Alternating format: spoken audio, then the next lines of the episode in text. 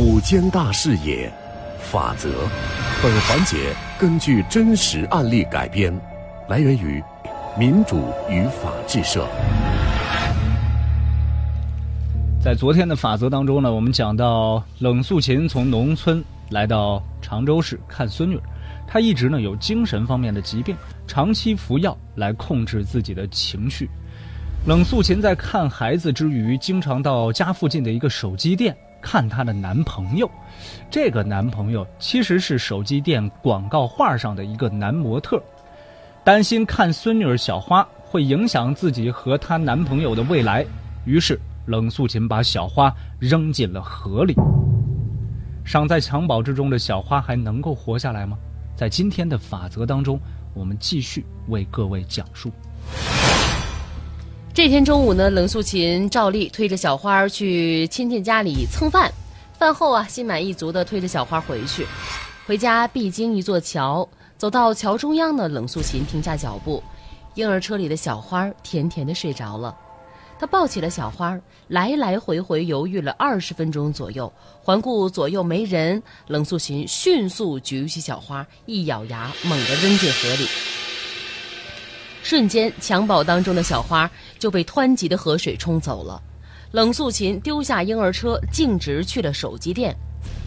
站在手机店外面，冷素琴直勾勾地盯着广告画上的男朋友，嘴里嘟嘟囔囔，和梦中情人依依不舍。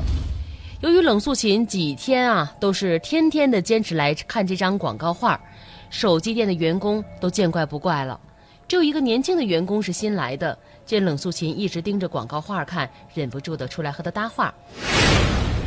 呃，大妈，哎，你喜欢这这这款手机啊？我，我来看我男朋友的。啊？什么男朋友啊？喏，就他。这这画啊？对呀，大大妈您真幽默啊！小花，小花啊，嗯，派出所在哪儿？派出所？你问派出所啊？就在那马路对面啊。冷素琴慢慢的走到了马路对面，进了派出所。这会儿她脑子清楚了。警察同志，我自首。呃，阿姨啊，您干啥事儿了？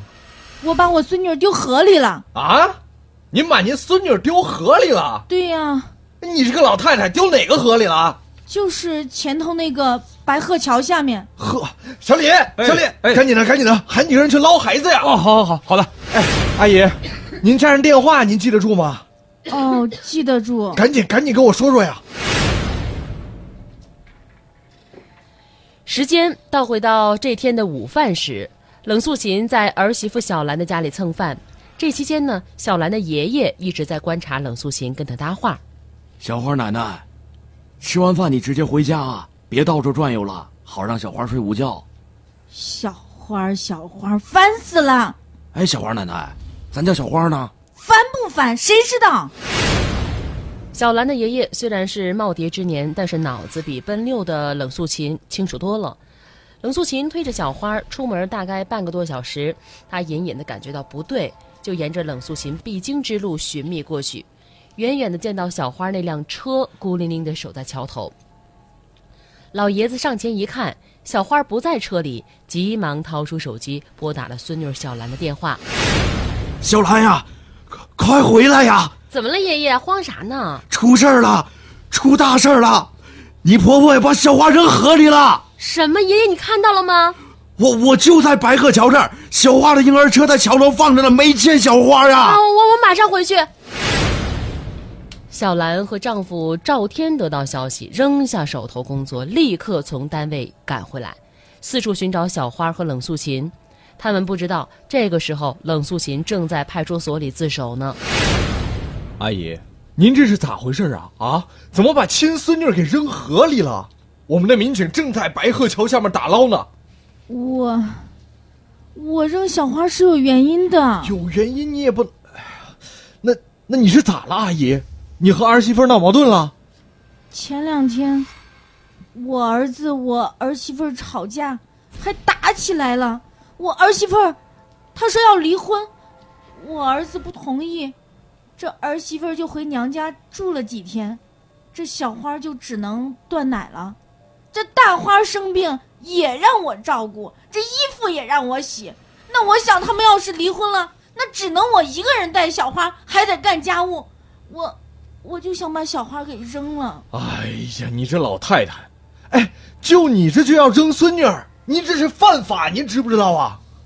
我，我最近有了男朋友，这这事儿，这事儿我儿子儿媳妇肯定不同意。我就想着把小花给弄死了，那死了他们小夫妻不就活不下去了，就没工夫管我了，那我就能去找我男朋友了。我的天哪，您，您让我说您什么好呢？啊，您男朋友呢？他在哪儿呢？啊，是不是他出的主意啊？我男朋友长得可帅了，他天天都在手机店外面等我呢。派出所动用了全部的警力打捞小花，民间打捞船积极配合。第二天凌晨才打捞到了小花的尸体。守了一天一夜，悲痛交加的小兰当场哭晕。冷素琴因涉嫌故意杀人罪被刑事拘留，公安机关对其进行了司法精神鉴定。鉴定医生说呢，冷素琴属于慢性精神分裂症急性发作，存在虚构爱情的男朋友，认为男朋友很爱她，和她心心相印。她的疾病因为一直没有得到系统的治疗，比较顽固，情感反应不太协调，自制力不全，所以需要进一步的治疗。江苏省常州市德安医院司法鉴定所鉴定结论为：涉案精神病人冷素琴患慢性精神分裂症，作案时处于发病期，无刑事责任能力，无受审能力。公安机关将冷素琴涉嫌故意杀人一案移送到常州市武进区人民检察院提请逮捕。鉴于冷素琴作案时期处于发病期，无刑事负责能力，无受审能力，不予以追究责任，但尚有继续危害社会的可能。武进区人民检察院向公安机关提出强制医疗申请，随即冷素琴被送往常州市精神病专科医院强制住院治疗。冷素琴的儿子赵天、儿媳妇小兰也认识到了自身的责任，明知冷素琴精神状态不正常，还把宝宝托付给他。忽视了给他治病，也忽视了宝宝的安全。今天为各位带来的根据真实案例改编的环节《法则》为各位播出完毕了。现在的年轻人应该说工作压力每天都很大，很多孩子呢都是平时或者假期跟着爷爷或者奶奶、外公外婆生活。但是年轻的爸爸妈妈有没有考虑过，什么样的老人是可以把孩子托付给他，什么样的老人是不可以带宝宝的？在做出选择之前，一定要认真的斟酌。感谢各位的收听和参与，感谢我们的合作单位民主与法制社。本期法则记者是季平，编剧陈蕊。法则周一到周五直播十三点十五分。想回听往期法则，可以下载蜻蜓 FM，搜索关键词“法则”就可以了。另外，也可以关注九一二的微信公众账号“九一二声音工坊”，直接在线收听。